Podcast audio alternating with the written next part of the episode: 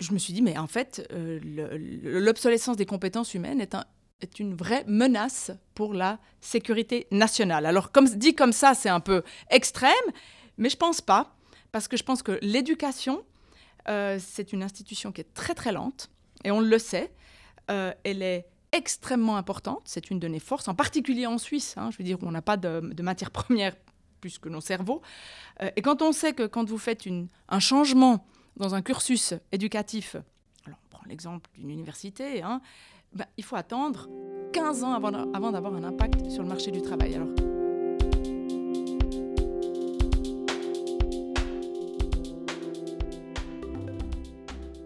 Bonjour, bienvenue dans ce 17e épisode en français de This Works.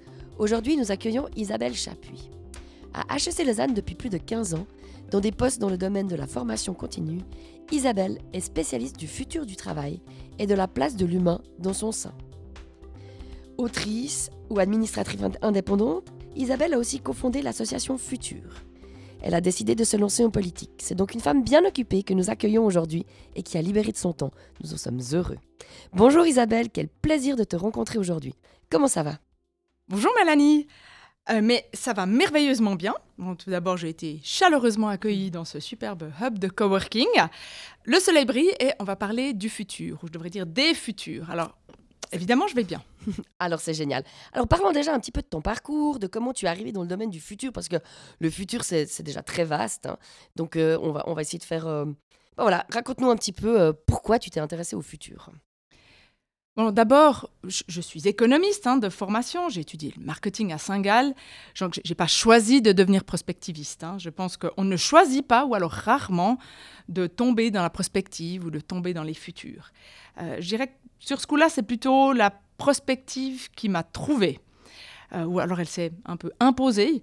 Euh, la petite histoire, en fait, si vous voulez, c'est, comme vous l'avez dit avant, donc je travaille, j'ai travaillé pendant 15 ans dans tout ce qui est formation continue, formation pour adultes.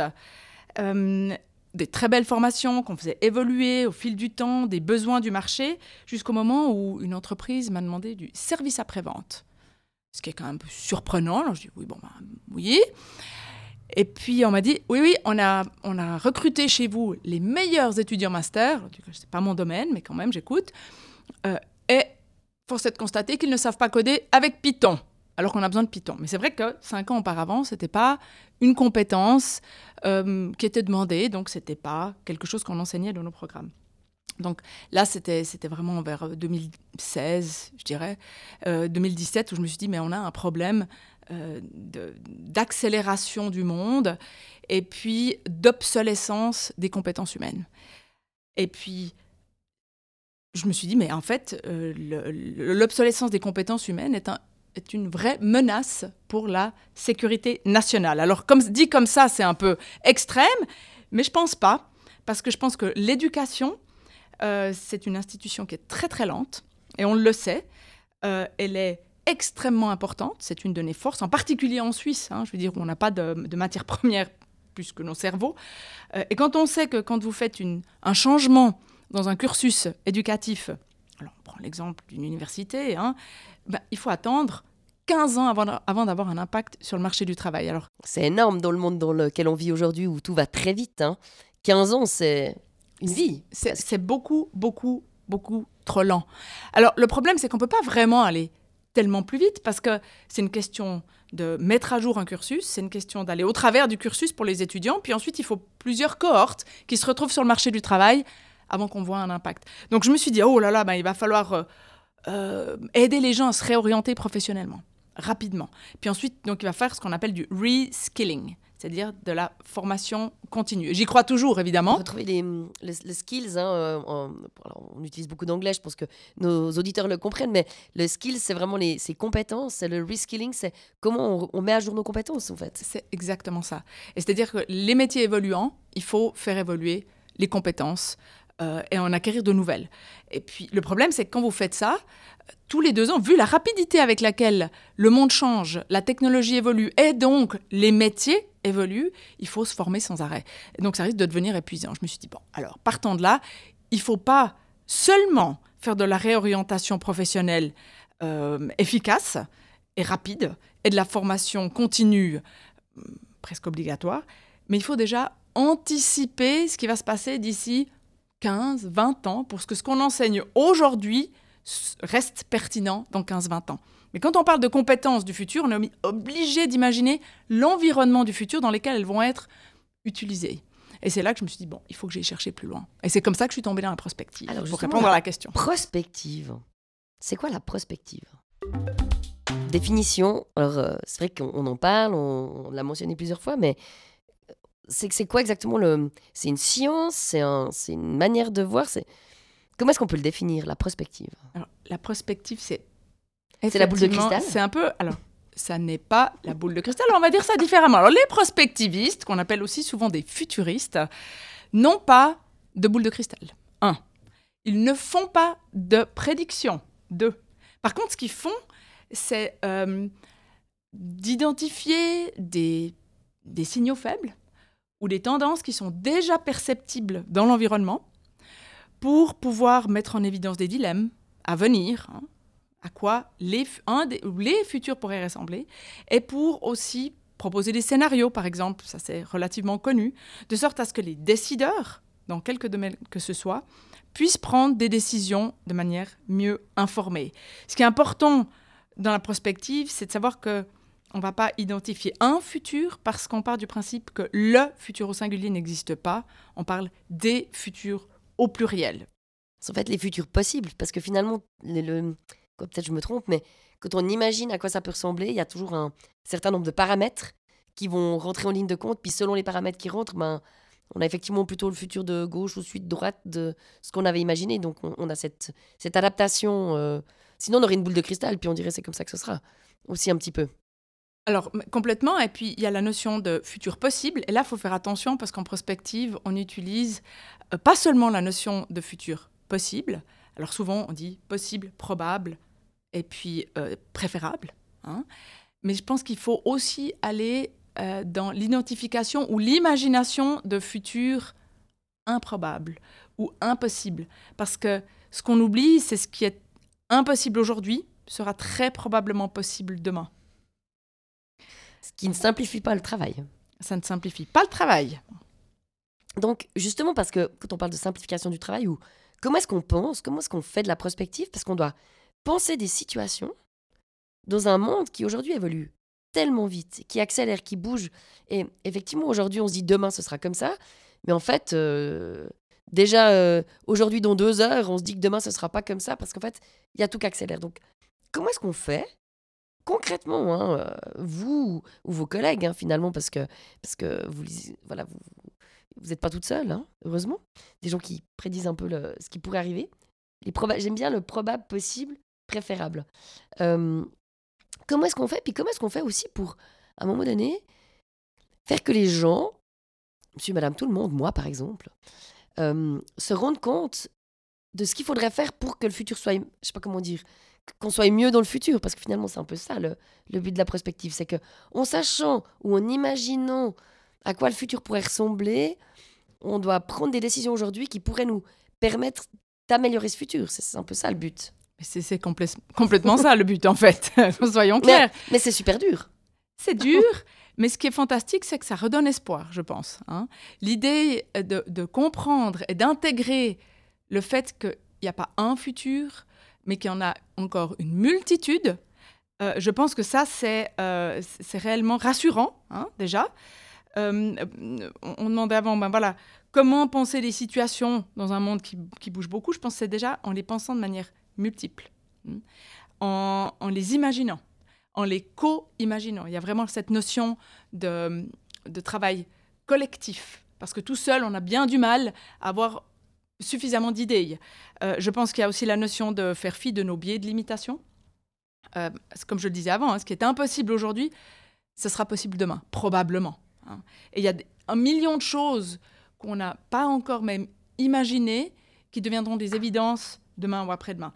Euh, être prospectiviste, en fait, c'est c'est pas seulement connaître des méthodes, ça oui, ça aide, mais c'est surtout un état d'esprit. C'est en quelque sorte être animé par la, la, curiosité et puis la créativité et l'envie de l'envie de collaborer et de créer quelque chose de différent. c'est souvent difficile de se projeter dans le futur sans tomber dans des super clichés. Hein. On va dire que, oui, alors, demain, ce sera en fait comme aujourd'hui, mais un peu plus technologique. Ou alors un peu plus chaud, malheureusement. Hein, ou un peu plus peuplé.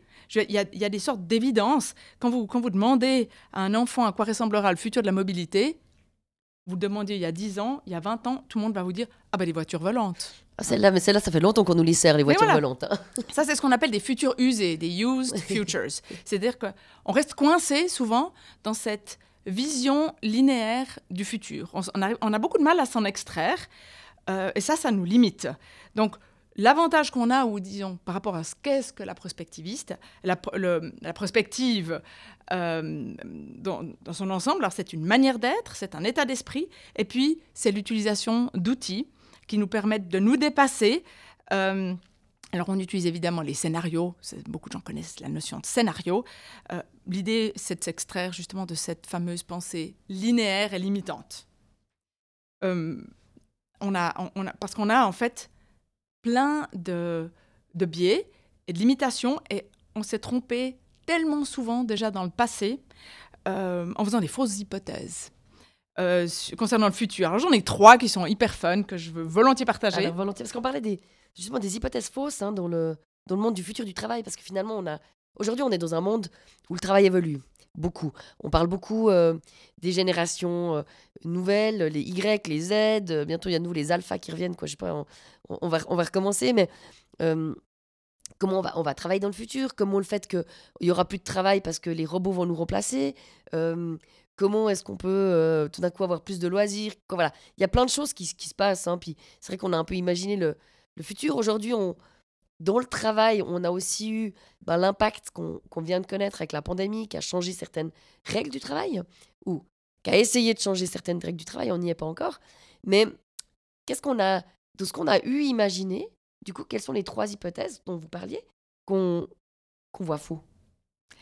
Alors, il y en a justement trois euh, que moi j'aime bien mettre en avant, qui sont, si vous voulez, c'est euh, difficile de dire quelles sont les hypothèses qu'on fait fausses sur le futur du travail dans son ensemble. Sinon, j'aurais déjà écrit un deuxième, un troisième livre, etc. Mais on peut, on peut déjà, en tout cas, évoquer des, tendances qui sont même pas des signaux faibles, qui sont carrément des signaux forts, voire lourds, hein, euh, et qui influencent déjà, je dirais, le marché du travail depuis, euh, depuis plusieurs années, mais qui est trop, trop peu pris en compte. Donc, euh, on, en a trois, moi, que j'aime bien mettre en avant parce que non seulement, c'est des, des tendances, donc on parle du futur, mais on peut déjà agir dans le présent par rapport à ces tendances-là. La télémigration, hein, il y a la gig économie, euh, par exemple, ou encore des évidences comme le, vieillissement de la population. donc télémigration, si on développe un peu alors, télémigration, c'est un truc qui devrait vraiment parler euh, ici, qui devrait vous parler euh, dans tout le domaine du coworking. Hein. Donc, bah, en fait, c'est l'arrivée de, de télémigrants. Donc de travailleurs, souvent digitaux, qui passent pas par la frontière physique de notre pays, mais qui passent par la petite porte digitale. Alors, ce qui est vrai, c'est que on a vu avec, euh, avec le Covid, le télétravail. Euh, en fait, ce qui se passe, c'est que l'écosystème qui permettait de travailler depuis la maison, il était déjà là, il était déjà existant. Ce n'était pas du tout un problème. D'ailleurs, les espaces de coworking existaient déjà. Hein. Mais il leur a fallu un, choc exogène de type pandémie qui nous, qui nous enferme à la maison pour que tout à coup, on adopte ces nouvelles habitudes et que ça atteigne un seuil, que cette adoption atteigne un, un seuil au-delà duquel il n'y avait plus de retour en arrière. Et là, tout à coup, on dit, OK, télémigration, c'est quelque chose à quoi je dois faire attention. Alors, c'est vrai qu'on a vu pendant, pendant le Covid, hein, même les CEO de grandes banques assurances pouvaient travailler depuis le gros de veau, pas de problème, tout à coup. Hmm. Et beaucoup de gens se sont dit, parce qu'on sait qu'il y a des métiers qui sont éminemment humains et physiques, qui n'ont pas pu faire du télétravail. Puis il y a ceux qui ont pu, mais qui disent, non, mais mon métier, c'est quand même trop humain, ça va pas être possible. Puis après, ça c'est ce que j'aime faire, c'est-à-dire penser plus loin, se projeter dans un avenir pas tout proche, 2030, 2035. Et si on pense à 2030, eh ben disons qu'on peut aussi penser à la 6G. La 6G qui est l'évolution de la 5G, qui était l'évolution de la 4G. Enfin bon, la 6G devrait être opérationnelle en 2030. Ok. Et qu'est-ce que ça nous implique? La capacité d'envoyer nos cinq sens dans les étoiles et retour de manière instantanée. Donc ce que ça veut dire aussi en termes de travail, c'est-à-dire que des actions physiques qui pourraient être performées à l'autre bout du monde pourraient avoir un impact immédiat, quasiment instantané, quelque part en Suisse.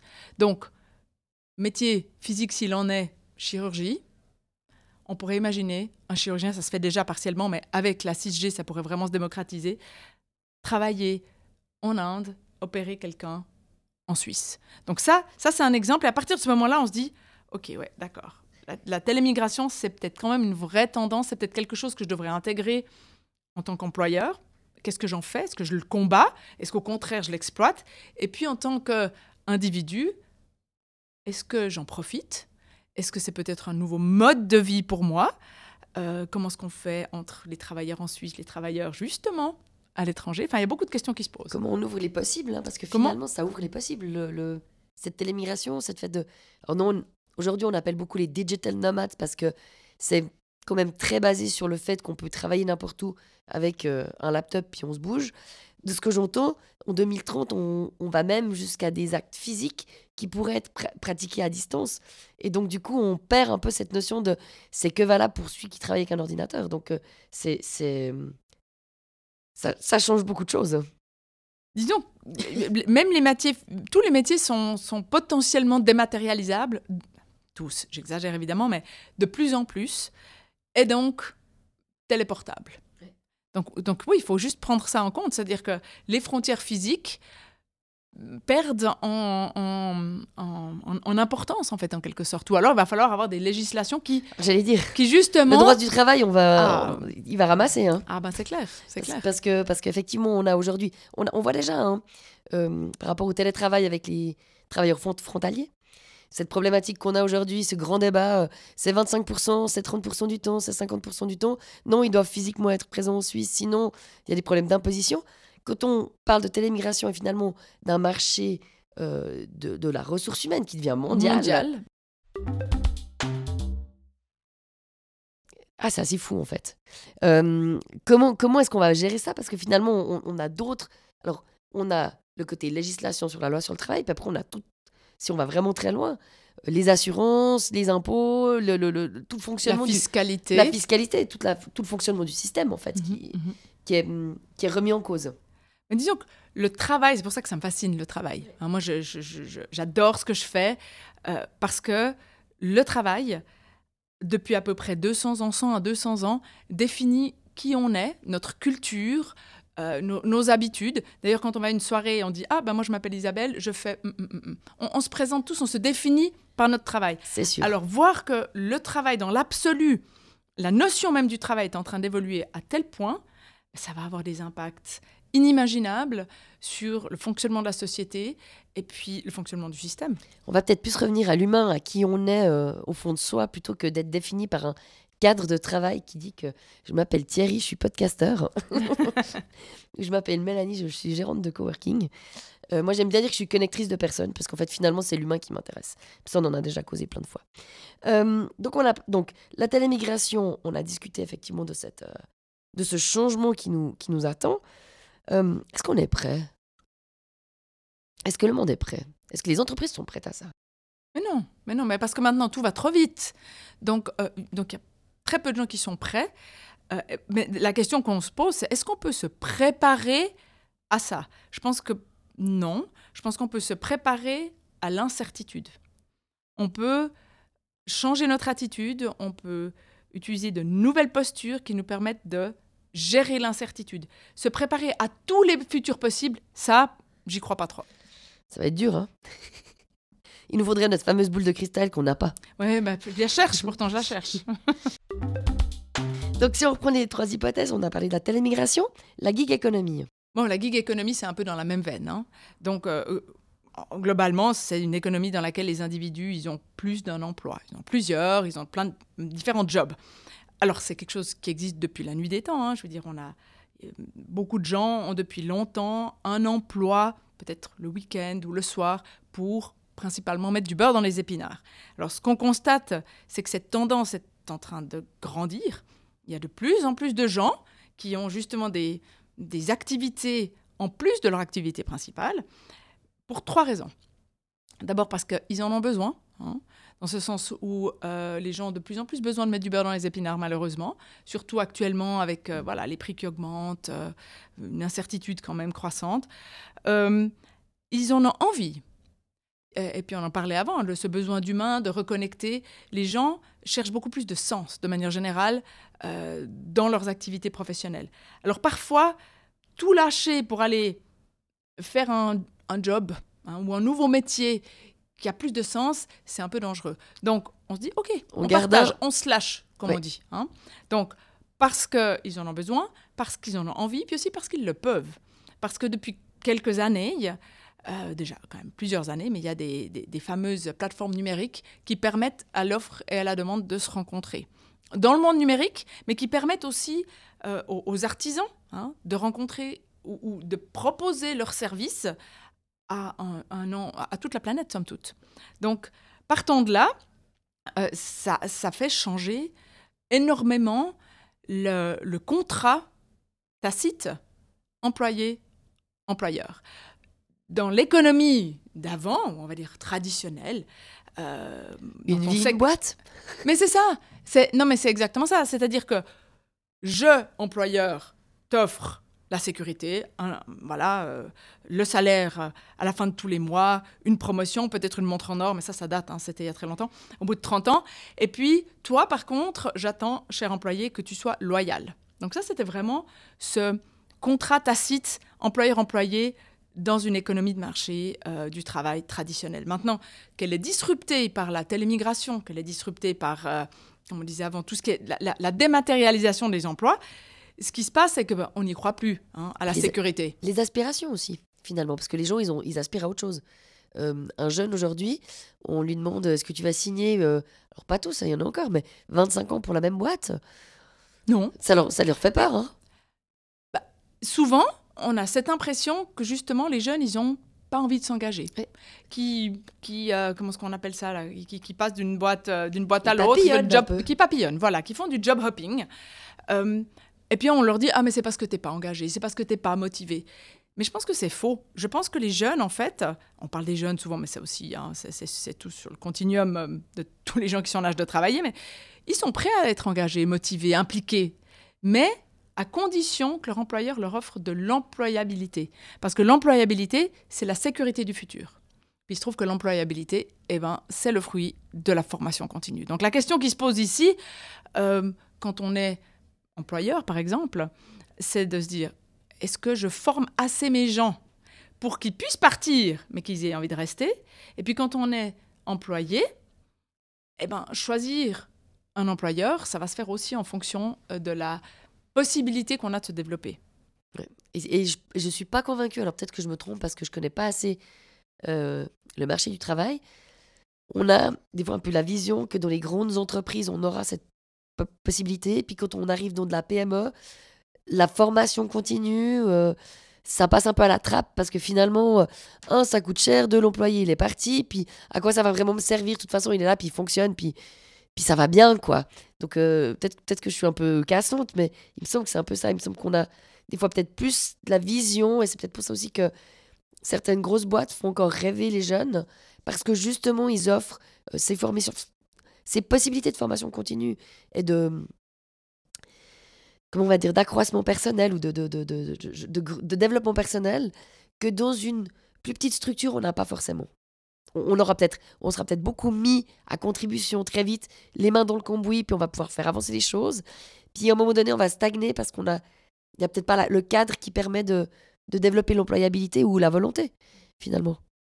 C'est là que le bas blesse. Hein. Je pense que c'est exactement le problème qu'on a actuellement entre les grandes entreprises qui, euh, comme évoqué, euh, peuvent offrir toute cette, euh, cette, employabilité. Alors, ce qui est intéressant, c'est de voir que les employés, ils n'y ont pas forcément beaucoup recours. Hein. Ils ne profitent pas autant qu'ils devraient de l'offre que proposent les grandes entreprises. Ils, ne se rendent souvent pas du tout compte de la chance qu'ils ont.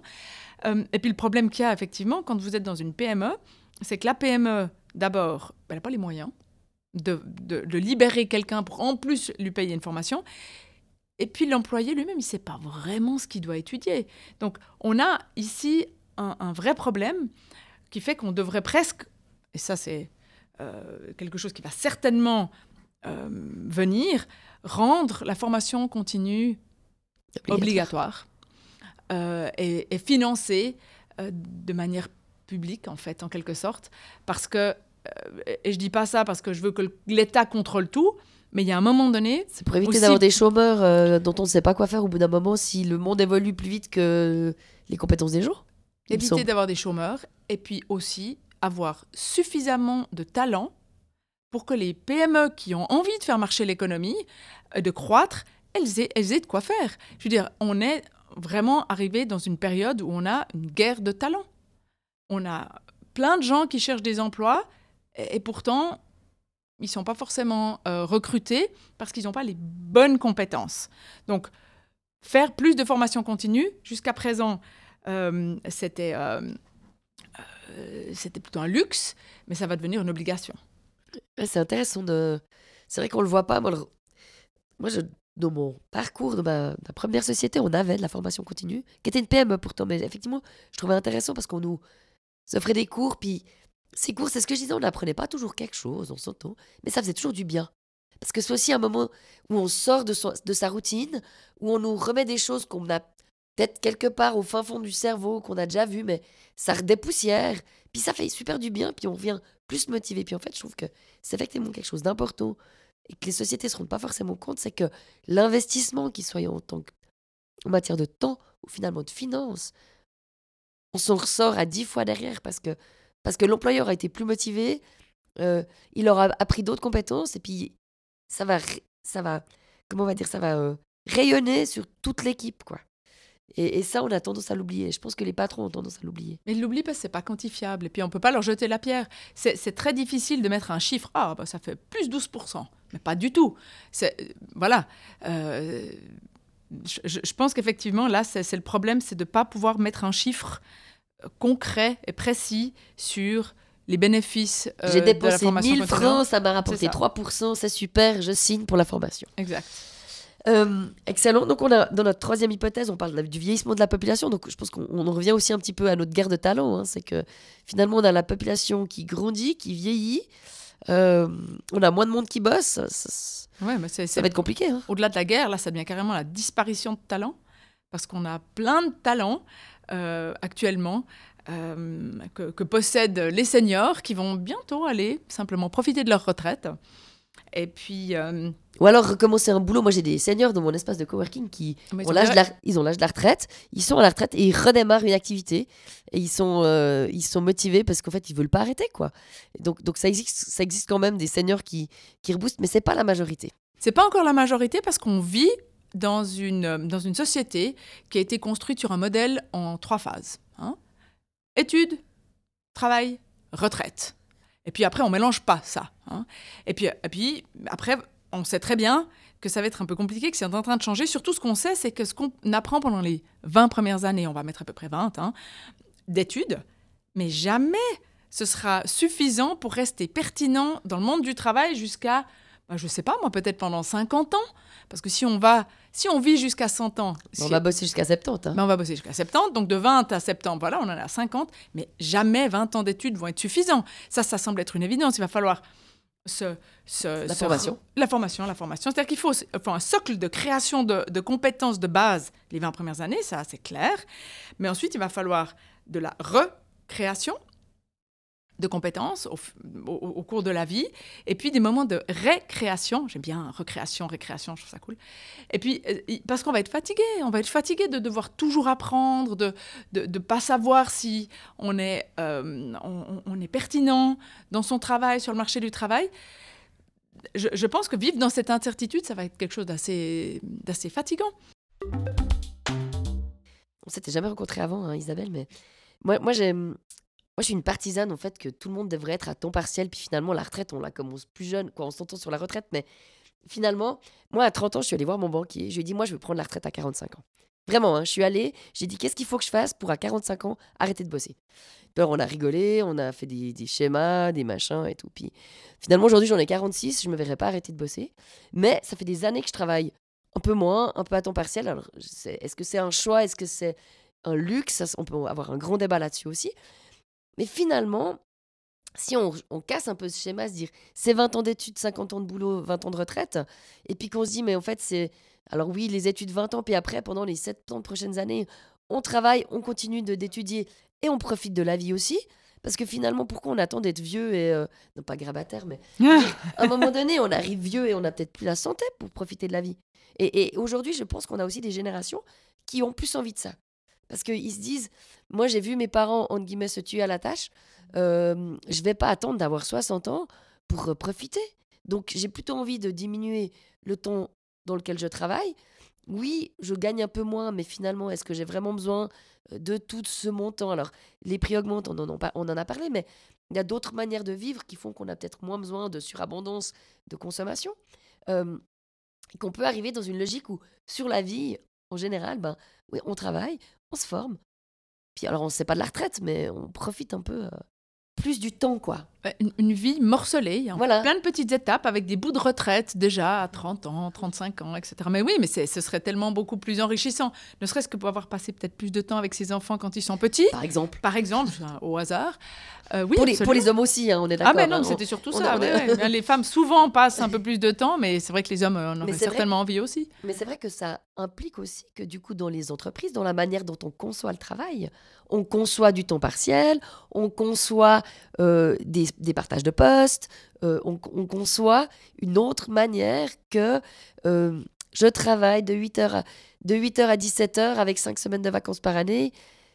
Et ça, c'est ma vie, quoi. Et, c'est vrai que ça demande de l'ouverture de l'esprit. Alors, il y en a, il y en a il y a des entreprises qui évoluent. On parle pas mal là des semaines de 4 jours. Hein. Il y a des tests euh, en Angleterre qui sont faits euh, sur cette fameuse semaine de 4 jours. faire en 4 jours ce qu'on fait en 5. Euh, est-ce que ça, c'est le futur? Je sais pas, mais moi, j'ai quand même l'impression qu'on doit évoluer dans cette, dans cette vision-là. Mais je crois qu'on en parlait avant, on parlait de, de, de croissance, ou de croissance au minimum durable. on parlait de décroissance, on parlait de croissance. D'abord avec le café, ça c'était très très bien. Ensuite, il y avait la décroissance, puis ensuite il y avait la croissance absolue. Puis je pense qu'en fait, il faut gentiment qu'on se concentre sur le progrès, qui est quelque chose qui n'est pas forcément que quantitatif. Et c'est là qu'on peut imaginer une vie meilleure avec, avec moins ou avec différemment. Hein. Euh, Exactement. effectivement. Trop bien. Bon, ouais. Moi, je trouve ça super. Moi, je, sais pas si. Il y a plein de futurs possibles. Il y a plein de futurs possibles. Effectivement, après, il y a, il y a toujours des gens qui voudront toujours plus pour avoir euh, toujours. Voilà, ça fait, ça ah, mais oui. Voilà, ça fait partie de l'humain. Hein. C'est. Alors, je, je, pense quand même, alors ça c'est mon avis, il n'engage que moi, mais que revenir en arrière, décroître complètement, renoncer à la qualité de vie qu'on a, au système de santé qu'on a, alors moi, j'y crois quand même pas. Moi, non plus. Hein. Et puis, comme je dis toujours, parce que c'est toujours un peu mon, mon grand motto, c'est qu'on pourrait tous aller élever des chefs dans le Larzac, mais ça va faire beaucoup de monde dans le Larzac. et, les pauvres chèvres. Non, mais voilà, je veux dire, à un moment donné, il y a toujours cette, des fois ce rêve de, de, de revenir en arrière. On, on, vit, on ne peut pas non plus tout jeter à la poubelle. On doit, on doit évoluer dans, la société dans laquelle on vit, mais on doit aussi réfléchir à qu'est-ce qu'on peut faire de mieux. Et c'est pour ça que j'aime beaucoup, euh, quand vous parlez de progrès, c'est que finalement, le progrès, au lieu de parler de quantité, on parle de qualité aussi. Et finalement, est-ce qu'on ne parle pas plutôt de qualité de vie, qualité du futur quelle est la qualité du futur qu'on a? Parce que finalement, vivre tous vieux mais en mauvaise santé, euh, ça ne sert à pas grand-chose. Et, finalement, être riche et seul, alors là, ça c'est carrément hein. les fameux amis qu'on n'a pas, qu'on n'a plus. Euh, quand on lit qu'une personne sur sept n'a pas d'amis, c'est inquiétant et c'est effrayant pour, pour la société. Je ne pense pas que c'est le projet de société qu'on ait envie d'avoir.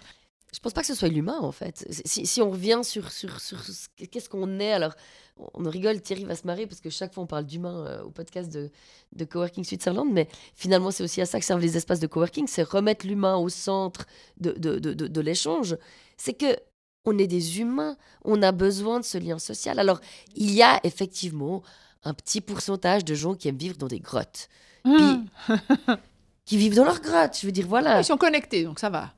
Des grottes, connectées. C'est vrai. Aujourd'hui, on a des grottes connectées. Mais la majorité des gens, ce qu'ils ont envie, c'est de l'échange, c'est de l'humain, c'est de voir des gens en 3D. Euh, et même si, effectivement, il y a beaucoup, beaucoup sur les réseaux sociaux, je lisais encore un article, il y a deux jours, sur les, il y a une corrélation, c'est un peu triste, hein, mais sur les taux de suicide en fonction des gens qui avaient des vrais amis ou que des amis virtuels. Euh, et puis, euh, ça doit être, je sais pas, dans le temps, il y a deux jours, parce que c'est un peu mon, mon, journal de référence. Euh, et il parlait de fait que, effectivement, les gens qui avaient des millions d'amis, mais, d'amis, mais qui étaient connectés que virtuellement, avaient une propension de, de, taux de suicide beaucoup plus élevé que des gens qui voyaient des vrais gens dans la vraie vie. et, et, ça, ça m'étonne pas. Mais moi non plus. Mais on se souvient de la pandémie. Moi, je me souviens quand on n'avait pas le droit de sortir, ou peu, hein, parce qu'on a eu de la chance, c'était quand même pas vraiment un vrai confinement chez nous. Mais on choisissait qui c'est qui allait faire les courses parce que c'était cool, parce qu'on allait voir des gens. Je veux dire, c'est clair que... On se battait pour aller faire les courses. Le, télétravail, c'est ultra pratique, euh, mais ça isole les gens quand même. Donc, l'idée du coworking, l'idée des hubs euh, comme celui-ci, moi je trouve ça fantastique. C'est trouver un peu une sorte euh, de juste milieu. Oui. Et puis c'est effectivement là où nous, bah, au niveau, bah, si on, vient sur le sujet coworking, Coworking Switzerland, on, on, espère aussi que les, les, entreprises se disent, mais finalement, mes employés, ils peuvent travailler proche de leur domicile. Parce que l'idée, c'est de se dire, on évite des trajets, parce que pour tout ce que... le bonheur d'éviter le trajet, mais on va quand même travailler dans un espace professionnel, avec d'autres humains, et pas tout seul à la maison. Alors, un jour par semaine, télétravail à la maison, c'est super. On peut faire la lessive, on, fait ce qu'on n'a pas le temps de faire. Quoi. Voilà, on, sait tous à quoi ça sert. Mais plus qu'un jour, moi, je trouve que c'est super dur pour, pour les gens et puis pour les, les animaux sociaux que, nous, sommes. Mais je ne sais pas si tu, aimes, tu aimerais encore euh, faire un mot de la fin. Euh, alors, un mot de la fin, il y, y, aurait plein de mots de la fin. Il y a, y a, voilà, comment est-ce qu'on se prépare? Comment qu'on, qu'est-ce qu'on développe comme compétences à partir, du, à partir de ce moment-là? C'est vrai que toutes les entreprises maintenant sont, se, posent cette, cette, question de dire, OK, on comprend qu'il y a une guerre des talents, on aimerait des gens qui ont d'autres compétences, mais on ne sait pas vraiment quelles compétences, parce qu'on ne sait pas vraiment dans quelle direction leurs métiers vont évoluer. Et donc, on en revient en fait et puis peut-être que ça peut être un peu le mot de la fin, hein, à, des compétences transversales qu'il faut développer, c'est-à-dire des compétences qui euh, vont au travers euh, des, différents métiers, hein, des différentes fonctions, des, compétences qui vont au travers des industries, donc qui restent pertinentes, relevantes, indépendamment de l'industrie, et qui vont au travers du temps. Et puis, parmi ces compétences transversales, parce qu'il y a des listes de compétences du futur qu'on peut trouver un peu partout, euh, souvent tout à fait euh, pertinentes d'ailleurs, mais pour faire simple, euh, par rapport à ce dont on a discuté jusqu'à présent, on constate qu'on est dans un monde qui accélère. Et ça fait un peu flipper tout le monde, si j'ose dire. et pourtant, on continue de demander aux gens de résoudre des problèmes. C'est ce qu'on enseigne à l'école. Hein. La, capacité de résoudre des problèmes, euh, la pensée analytique, etc. Alors qu'en fait, certes, c'est bien de résoudre des problèmes, mais le mieux, ce serait quand même d'être capable de les anticiper. Si on peut les éviter, ça évite si on peut les éviter, exactement. euh, partant de là, ce qu'il faudrait enseigner ou ce qu'il faudrait développer comme compétences, c'est des compétences euh, d'anticipation. Donc, c'est la littératie des futurs. Savoir comment utiliser les futurs ou les images du futur possible dans le présent. Donc, ça, c'est la première chose. On dit aussi que le monde devient de plus en plus complexe. Parce on travaille, on télétravail, télémigration, euh, dématérialisation des emplois, robotisation, intelligence artificielle. Je veux dire, c'est extrêmement complexe. Euh, pourtant, on demande toujours, dans les examens par exemple, quand on est dans des écoles et tout, de répondre à des questions. Alors, c'est bien Hein. mais il se trouve que quand on est dans un monde qui est non pas compliqué, mais qui est carrément devenu complexe, il n'y a plus en fait une seule réponse à une question. Il y a une multitude de réponses possibles en fait. Donc, quand on est devant une feuille blanche euh, et qu'on doit répondre juste, ben, la question. Ben c'est faux, en fait. Ce qu'il faudrait, c'est qu'on enseigne euh, aux jeunes et aux moins jeunes d'ailleurs la capacité de questionner. Hein. Donc ça, ça fait déjà appel à la curiosité. Et puis malgré tout, il faut quand même le dire, à l'école, on, pas tue, le prof. on tue la curiosité dans l'œuf. Hein. Voilà. On n'ose pas trop questionner le prof.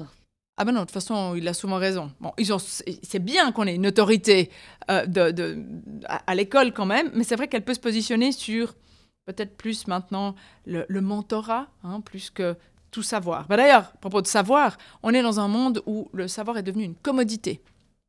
Alors, je veux dire, 24 heures sur 24, 7 euh, jours sur 7, dans notre poche arrière, on a un petit truc avec un écran, on a accès au savoir du monde entier immédiatement. maintenant, avec en plus euh, ChatGPT et, toutes ces intelligences, toutes ces intelligences artificielles, c'est encore plus vrai. Donc, savoir ce qui a été ou savoir ce qui est maintenant, c'est plus un avantage concurrentiel. Alors, certes, être capable de remettre tout ça en perspective, ça c'est déjà une compétence qui est utile, mais ce qui serait encore mieux et ce qui va, à mon avis, gagner en importance à l'avenir, c'est avoir la capacité d'imaginer ce qui pourrait être demain, après-demain, dans très longtemps. Et puis, souvent, ben, ce qu'on fait maintenant, euh, c'est qu'on innove. On dit, ah ben, on a un problème, on va trouver une nouvelle solution à ce problème. Euh, donc ça, c'est vraiment l'innovation, hein. c'est d'identifier des problèmes existants ou latents et de trouver des solutions différentes et nouvelles à ces problèmes. Euh, alors ce qu'il faudrait, c'est peut-être avoir le courage de provoquer le changement. Merci Isabelle, je crois que ce sera le mot de la fin avoir le courage de provoquer le changement. Et moi, ce que j'ai beaucoup aimé quand même, c'est qu'à un moment donné, Isabelle, elle a dit qu'elle avait de l'espoir dans notre société. Donc moi, je trouve que ça, c'est magnifique. Merci beaucoup pour cet échange. Merci beaucoup, Mélanie.